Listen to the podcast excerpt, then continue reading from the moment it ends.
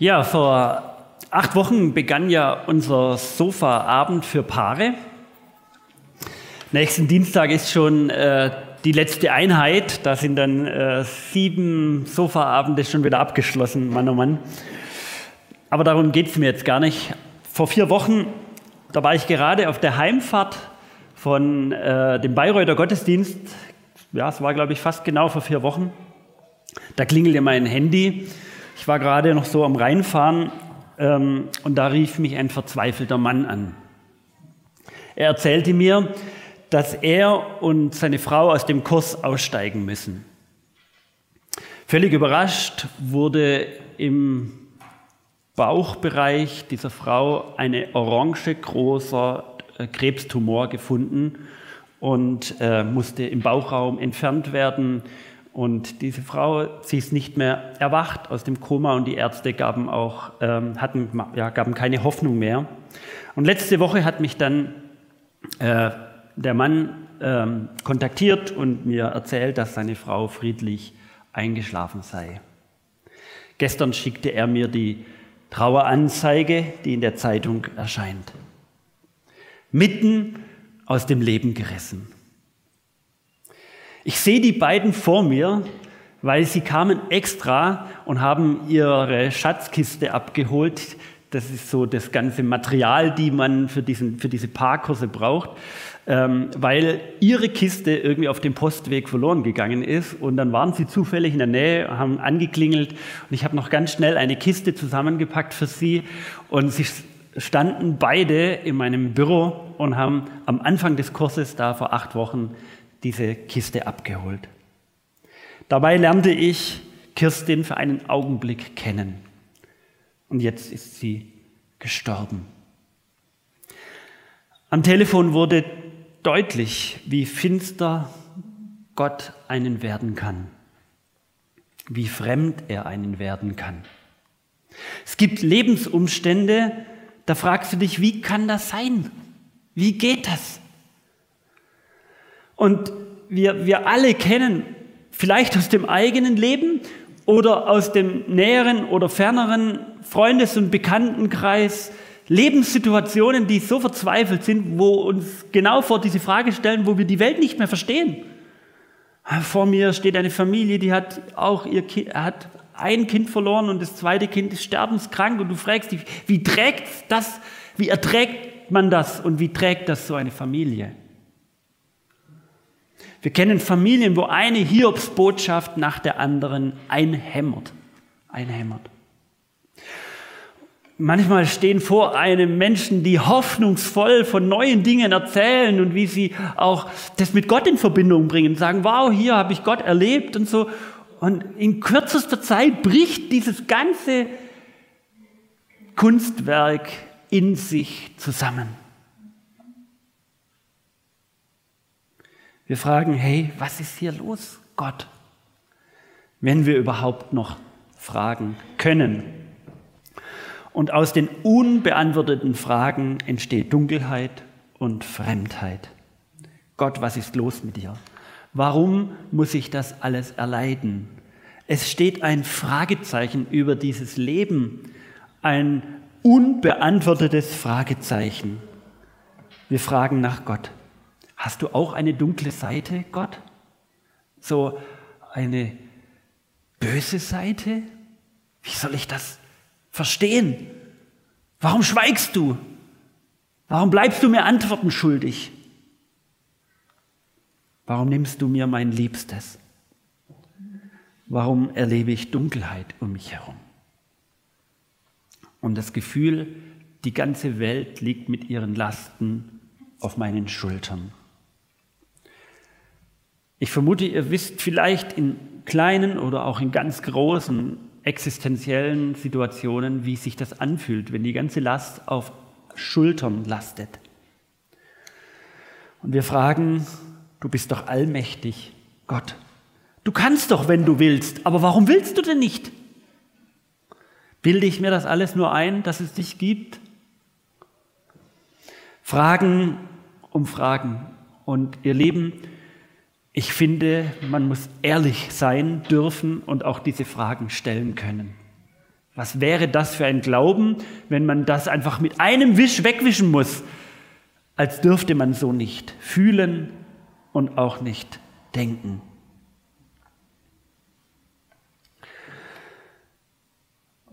Ich meine, wir stellen uns jetzt heute ja nicht einfach nur so die Frage, wie kann das gehen und so in der Theorie.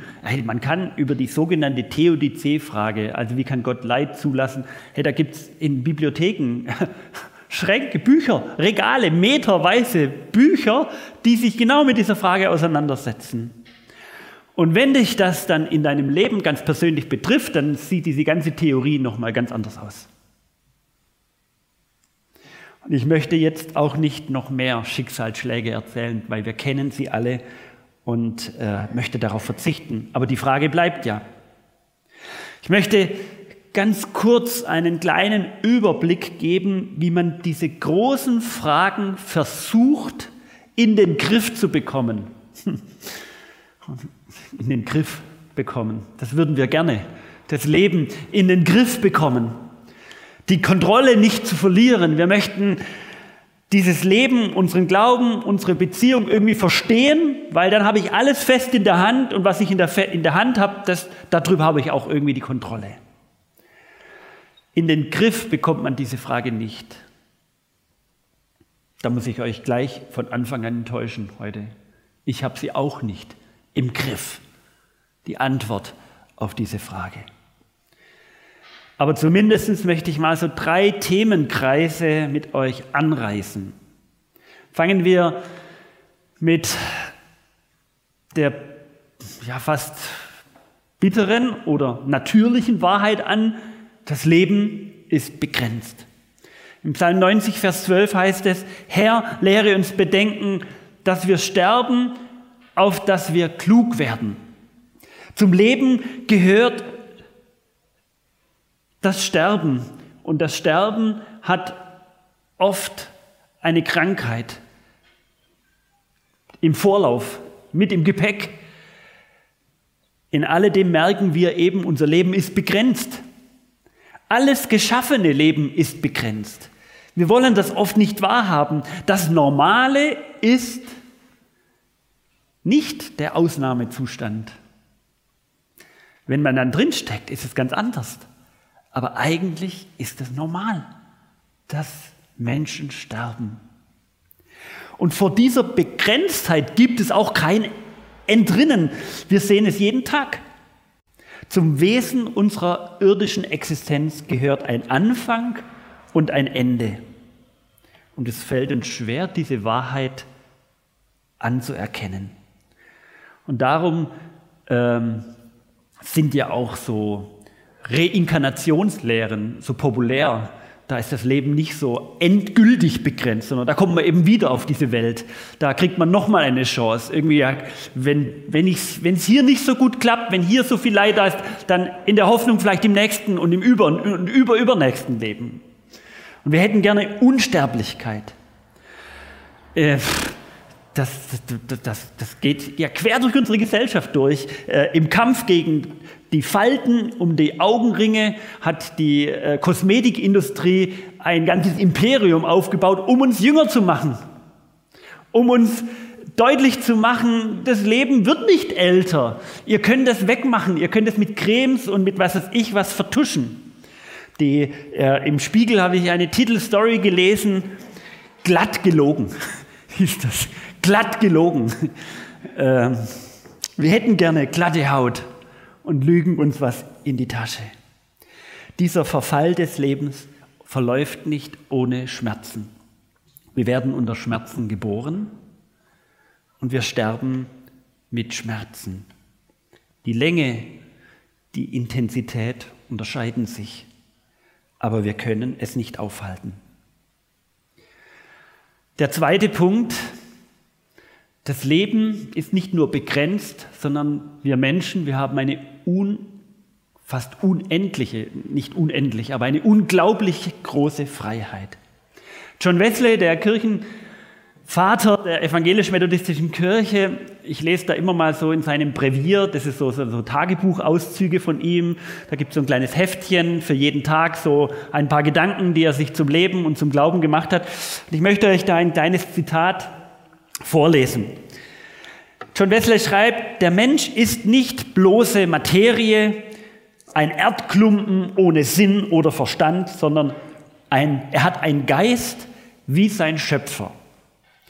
Er ist ein Wesen mit einem Willen, der sich in verschiedenen Gemütsbewegungen äußert. Um dieser Schöpfung die Krone aufzusetzen, wurde er mit Freiheit ausgestattet, mit Kraft, seine eigenen Wünsche und Taten zu steuern, mit der Fähigkeit, sich selbst zu bestimmen und zwischen Gut und Böse zu wählen. Ja, wäre der Mensch nicht mit dieser Fähigkeit ausgerüstet worden, wäre alles andere nutzlos. Wäre er kein freies, intelligentes Wesen, wäre er wie ein Baum oder wie ein Steinblock. Er hat also die Macht, Gut und Böse zu wählen. Und er hat viel zu oft in seiner Freiheit das Böse gewählt. In dieser Freiheit, die Gott den Menschen geschenkt hat, liegt seine Größe und zugleich auch seine Gefährdung.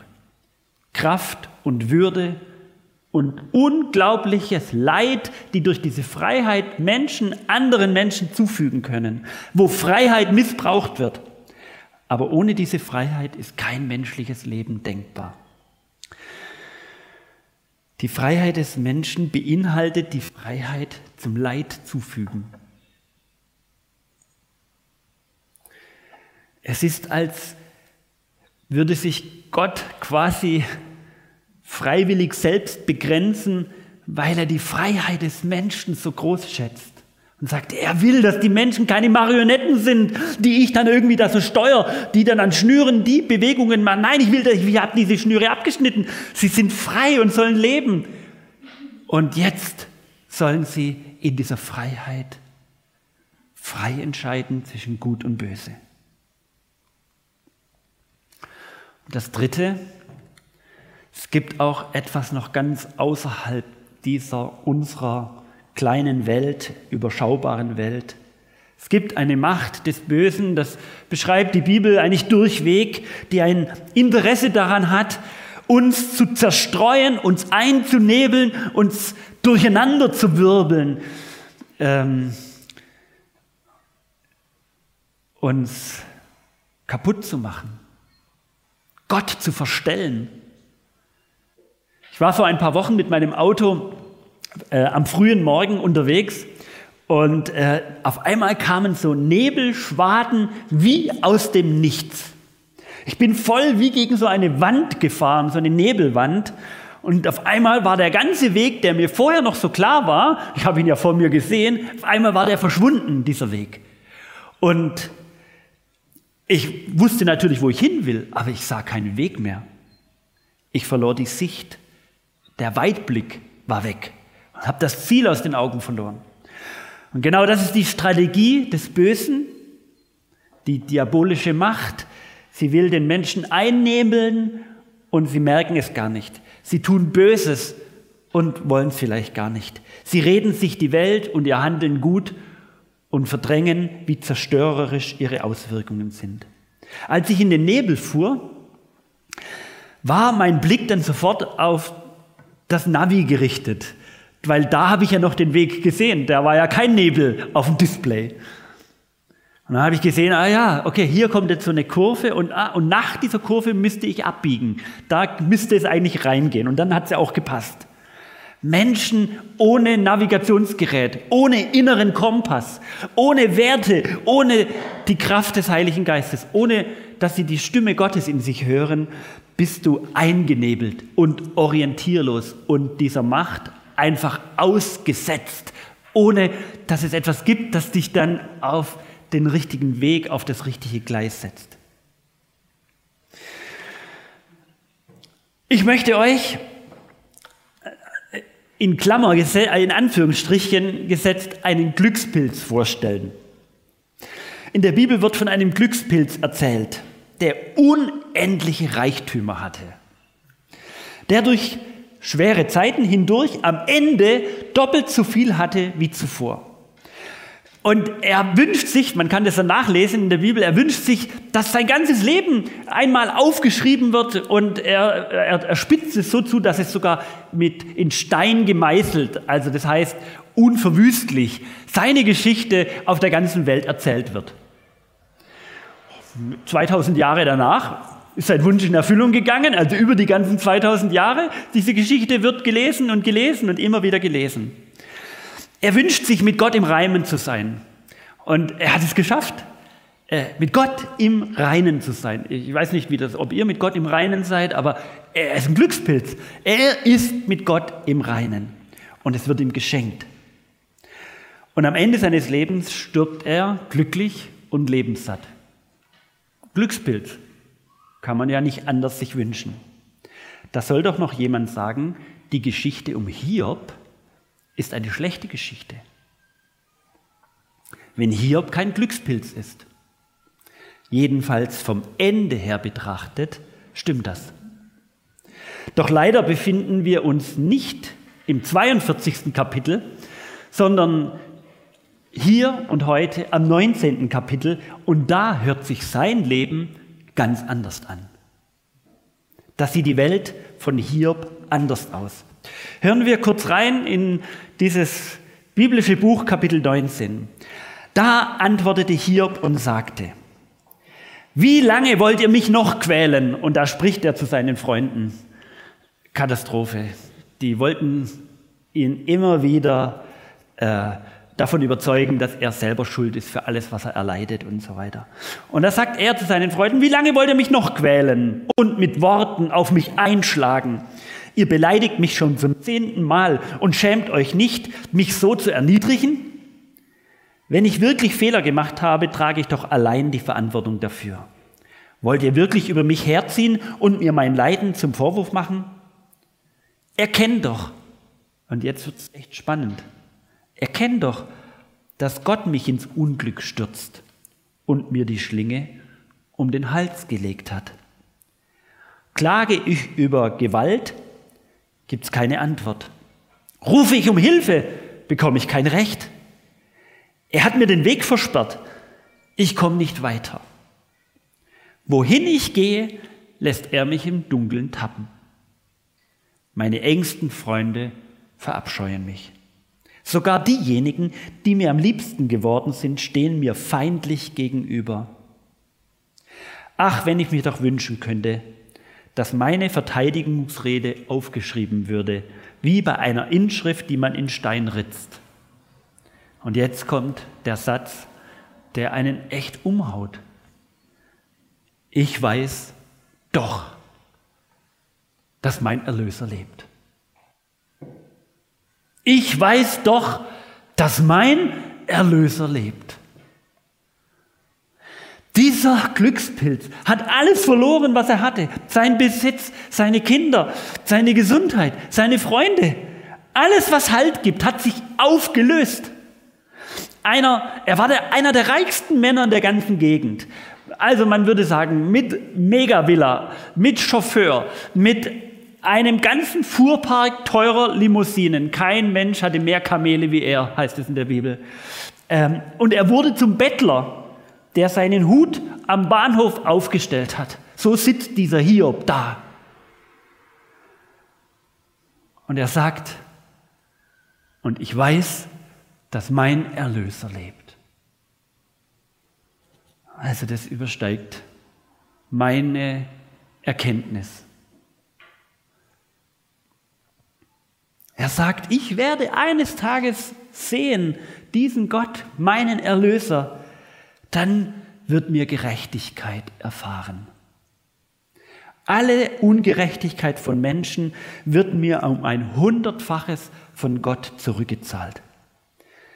Vor so einem Glauben, vor so einem Hiob bin ich zuerst mal sprachlos, da fällt mir nichts ein.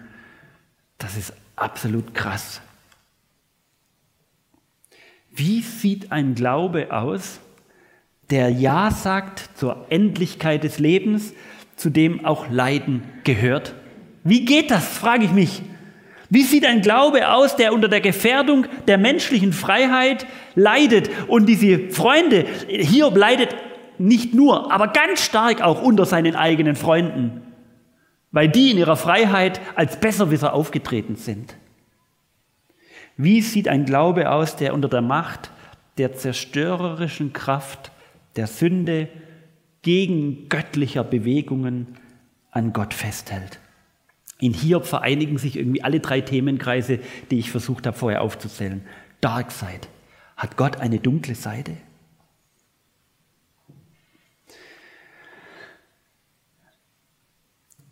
Hiob ist eine Geschichte in der Bibel, die es so zuspitzt.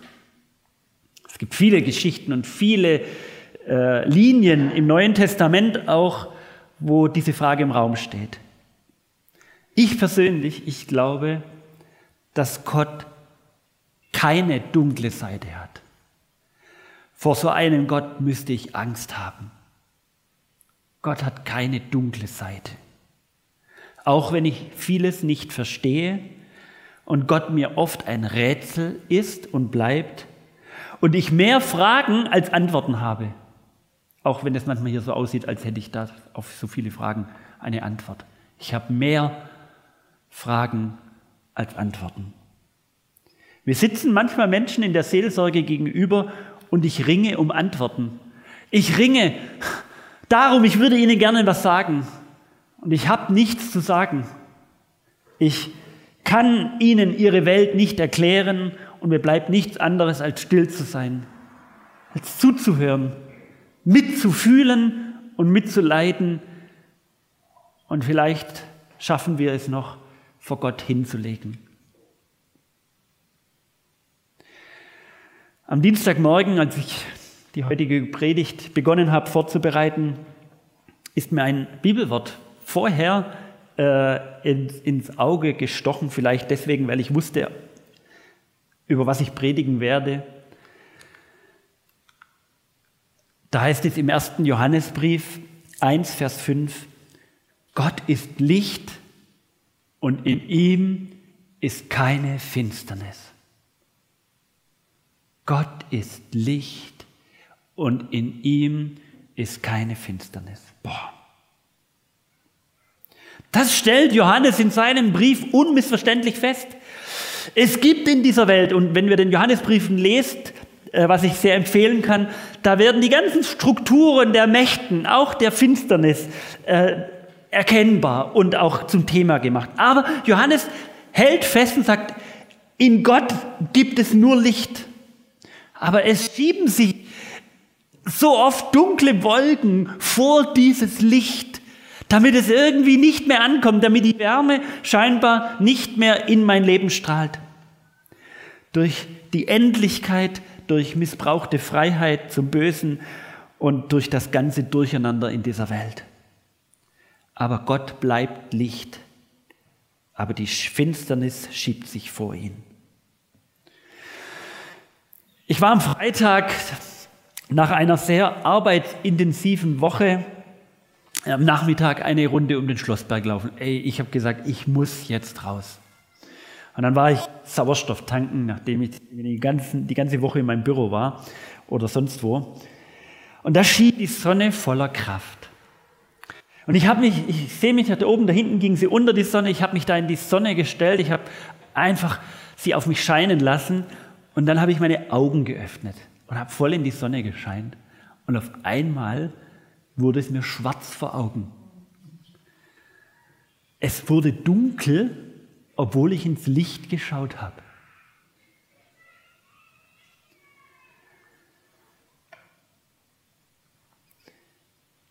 Da ist mir Mose eingefallen beim Weiterlaufen. Er hätte gerne die ganze Herrlichkeit Gottes gesehen und Gott ins Angesicht geschaut. Das war seine Bitte, als er da in seiner Felskluft stand. Lass mich deine Herrlichkeit sehen. Und dann sagt Gott, ich will all meine Güte an dir vorüberziehen lassen und den Namen des Herrn vor dir ausrufen. Wem ich gnädig bin, dem bin ich gnädig. Und mit wem ich Erbarmen habe, mit dem habe ich Erbarmen. Aber mein Angesicht darfst du nicht sehen. Du würdest es gar nicht aushalten. Du würdest sterben, wenn du alles von mir sehen und erkennen würdest. Mose hätte gerne das innerste Geheimnis von Gott gesehen. Wenn du jemanden ganz tief ins Angesicht schaust, dann ist er nicht mehr verborgen. Dann wird er offenbar. Und so offenbar hätte Gott, hätte Mose gerne Gott gesehen. Und Gott sagt, stopp, nein, lieber Mose, das hältst du nicht aus, das hält kein Mensch aus. Diese Schranken öffne ich nicht. Ich werde dir ein Geheimnis bleiben. Ich bleibe dir fremd, aber zugleich verspreche ich dir meine Nähe, meine Geborgenheit. Du kannst Gott nicht einfach so in die Hosentasche stecken, als wäre er so ein Hosentaschengott, als wäre er ein Spielzeug, Nein, Gott ist der Schöpfer dieser ganzen Welt und wir verstehen ihn nicht und ich verstehe ihn oft auch nicht. Aber Mose lässt er ausrichten, ich bleibe dir gnädig und ich erbarme mich über dein Leben. Im Neuen Testament kommt es mir dann so vor, dass Gott eine kleine Planänderung vorgenommen hat. Denn er hat sich dann doch ins Angesicht schauen lassen denn er hat seinen Sohn, Gottes Sohn, auf diese Welt geschickt. Und Jesus wird später sagen, wer mich sieht, wer Jesus sieht, der sieht den Vater. Wenn du eine, eine Vorstellung haben willst, wie Gott in seiner Tiefe, tiefsten Tiefe ist, dann schau auf Jesus, dann sind alle Fragen deines Lebens über Gott beantwortet. So in diesem Selbstbewusstsein ist Gottes Sohn, ist Jesus aufgetreten. Wenn du die Geheimnisse der Welt verstehen willst, dann schau auf Jesus.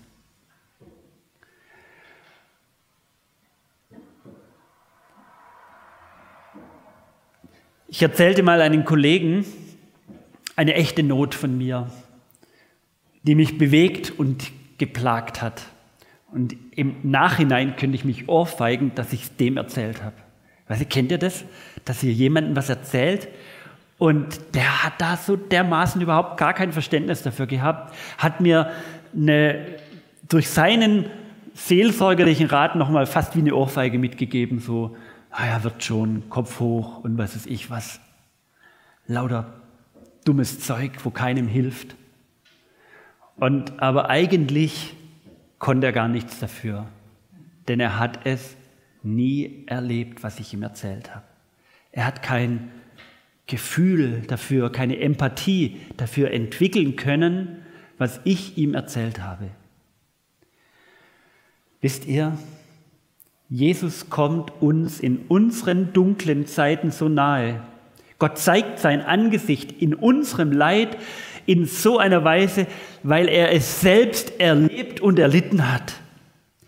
Kein Gott auf dieser Welt in irgendeiner Religion wird uns so dargestellt wie im christlichen Glauben. Ein Gott, der scheitert, ein Gott, der ins Leiden hineingeht und durch den Tod hindurchgeht. So wird uns Gott vorgestellt.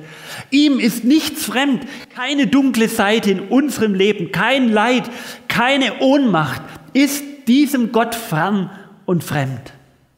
So einen Gott ergeben, bekommen wir in Jesus gezeigt. In Jesus erkennen wir den Vater im Himmel. Seine Fremdheit wird in Menschlichkeit verwandelt, ohne alle Fragen nach dem Warum und Weshalb zu beantworten. Unsere Vorfahren, die Gott noch nicht kannten, dachten, dass es zwei verschiedene Lichtquellen gibt.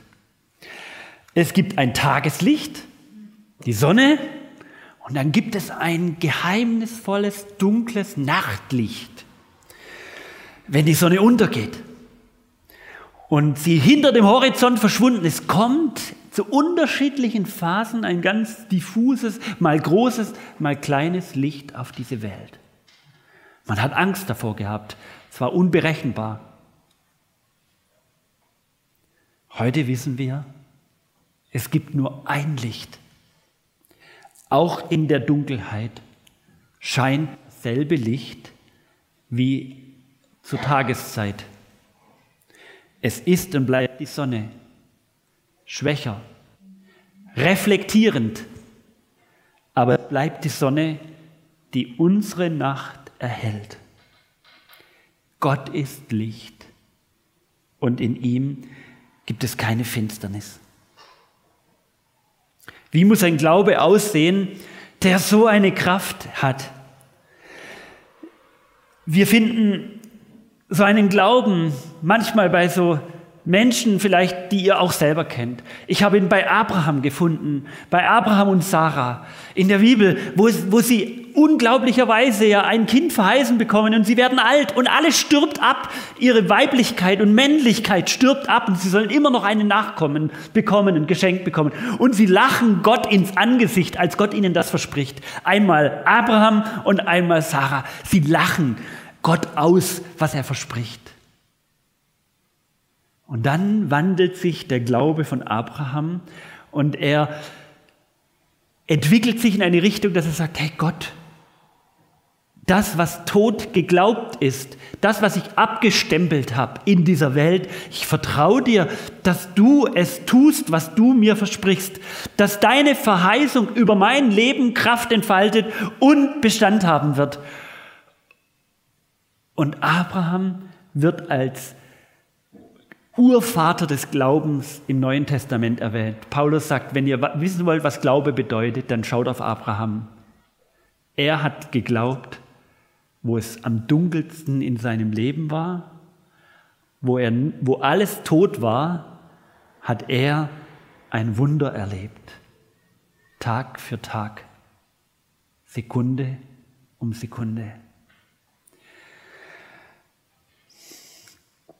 Der Glaube ist also eine Kraft, der gegen den Tod auf das hofft, was wir nicht sehen, aber doch da ist. Der Glaube ist eine Kraft, der gegen den Tod auf das hofft, was wir nicht sehen, aber doch da ist.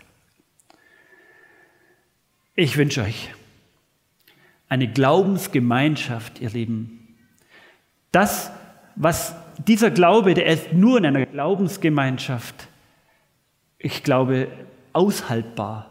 Oder ich muss sagen, dieses Leben ist nur aushaltbar in einer Glaubensgemeinschaft, die sich hier durchträgt, die für mich glaubt, wenn ich nicht mehr glauben kann, die für mich mehr sieht, wenn mein Blick verfinstert ist, die für mich hofft, wenn ich alle Hoffnung verloren habe, die sagt, ich bete das nicht weg, aber wir halten es miteinander aus und wir bringen es gemeinsam vor Gott. Und wir hören nicht auf zu hoffen. Und wir hören nicht auf, verbunden zu bleiben. Und darum brauchen wir uns miteinander und gegenseitig genau für diese Phasen, wo wir glauben, dass Gott uns verfinstert, unser Blick auf Gott verfinstert wird. Das wünsche ich euch. Ich habe euch nicht versprochen, dass ich auf alles eine Antwort heute gebe und ich habe auch keine. Ich habe auf diese großen Fragen keine Antwort. Ich kann euch nur so mitnehmen durch diese Bibeltexte von hier über Abraham, über den Johannesbrief und euch einladen, dass wir in dieser Glaubensgeschichte verbunden bleiben und uns durchtragen durch manche Zeiten. Und euch möchte ich einladen, dass ihr für andere solche Menschen werdet, die ihr sie mittragt und für sie mitglaubt und für sie mithofft. Bist du bereit? Möchtest du das tun? Ich möchte es, aber ich, ich, ich kann es auch nicht immer. Aber ich lade euch ein, dass wir es miteinander immer wieder neu versuchen. Amen.